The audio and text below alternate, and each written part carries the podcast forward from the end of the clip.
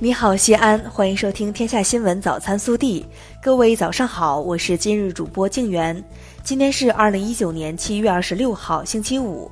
首先来看今日要闻。七月的西安，书香飘荡，这是一场文化的盛宴，这是一场精神的大餐。备受瞩目的第二十九届全国图书交易博览会即将在西安开幕。历经三个多月的精心筹备，各项准备工作已经全部到位，我们准备好了。全国书博会与你相约西安。下面是本地新闻。记者二十五号从市政府获悉，西安市城市道路命名导则印发，禁止使用党和国家领导人的姓名命名，一般不以外国人名、地名或者汉译外语词语命名。一般不以行业、企业单位名称命名。七月二十五号，记者从市住建局获悉，目前我市住宅房屋总量已超过四百万套，其中不含农村、城中村部分军工单位及城改安置房的住宅房源数量。日前。西安市人社、财政、工信、发改等四部门联合印发《关于失业保险支持企业稳定发展有关问题的通知》，提出实施失业保险稳岗返还、鼓励职工提升技术技能水平等惠企利民政策。七月二十五号上午，省政府新闻办举办新闻发布会，介绍二零一九年上半年全省财政预算执行情况。一至六月份。全省地方财政收入完成一千三百零三点一一亿元，占年度收入预算的百分之五十四点八一，较上年同期增加七十三点一三亿元，增长百分之五点九五。七月二十五号，记者从陕西省生态环境厅召开的新闻发布会上了解到，截至五月底，我省六百零八家企业排污许可证核发及登记确认工作已全部完成。是全国第一个完成清理整顿的省份。七月二十五号，市发改委发布关于核定京魏环线二号线等四条公交线路票价的函，即日起，京魏环线二号线、四号线、三号线以及三百二十六路公交车均调整为空调车两元一票制。入夏开始。全市各级卫生监督机构对全市游泳场所开展了专项整治行动。目前，全市完成了首批五十五家游泳场所的现场监督和水质抽检工作。七月二十五号，西安市卫生监督所公布了抽检结果，十家游泳场所水质不合格。记者昨日获悉。二零一九西安国际马拉松赛将于十月二十号举行，七月三十号十时起报名通道正式开启，八月十三号报名截止。下面是国内新闻，商务部新闻发言人高峰二十五号说，第十二轮中美经贸高级别磋商将于七月三十号至三十一号在上海举行。昨天，针对美国军舰过航台湾海峡一事。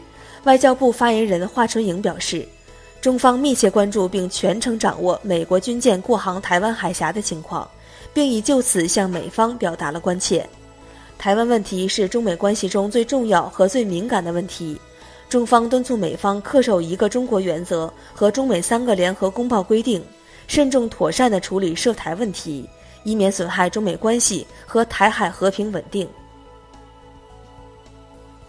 针对美国反华议员卢比奥日前妄称中共利用有组织犯罪集团袭击香港示威者，中方违反香港回归时所作承诺等谬论，外交部驻香港特别行政区特派员公署发言人严厉驳斥卢比奥信口雌黄、一派胡言，对其居心叵测、歇斯底里的对华抹黑与攻击表示愤慨和谴责。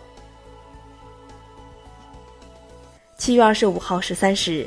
北京星际荣耀空间科技有限公司双曲线一号遥一小型固体运载火箭在中国酒泉卫星发射中心点火升空，按飞行时序将两颗卫星及多个有效载荷精准送入预定三百公里远轨道。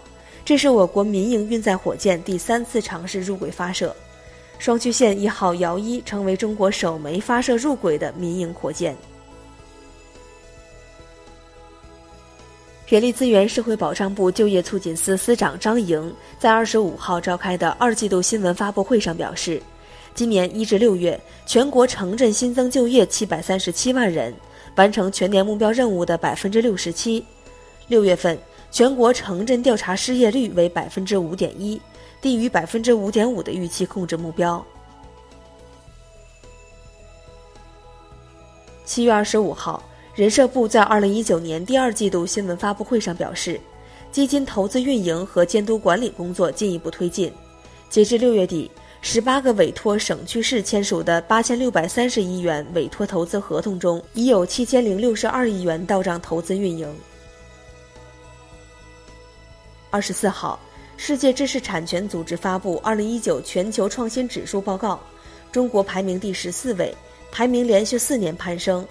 在药物领域，中国凭借二十一点五万项的专利数量位居世界第一。中国高效质量持续优化，上升至第三位。中国创新质量向高收入经济体靠拢。昨天，工信部网站公布二零一九年上半年通信业经济运行情况。上半年，移动互联网累计流量达五百五十四亿千兆。同比增长百分之一百零七点三，其中通过手机上网的流量达到五百五十二亿千兆，同比增长百分之一百一十点二，其中四 G 用户规模为十二点三亿户，较上年末提高三点二个百分点。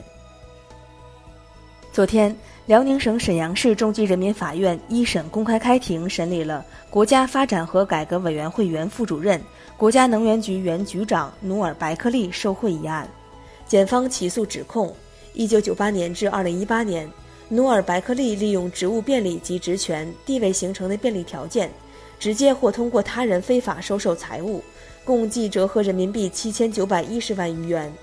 努尔白克力当庭表示认罪悔罪。庭审结束后，法庭宣布休庭，择期宣判。近日，苏州一辆救护车刚接上一位脚部受伤者。闯红灯撞上一辆正常行驶的电动车，致使六十多岁的车主身亡。救护车司机称，幺二零属于特殊车辆，执行紧急任务时可以闯红灯。而死者家属指出，救护车没有缓行，也没有拉警报，且伤者伤情不重，不算紧急任务。目前事故正在处理中，交警称不久会出责任认定报告。下面是暖新闻，近日广西柳州。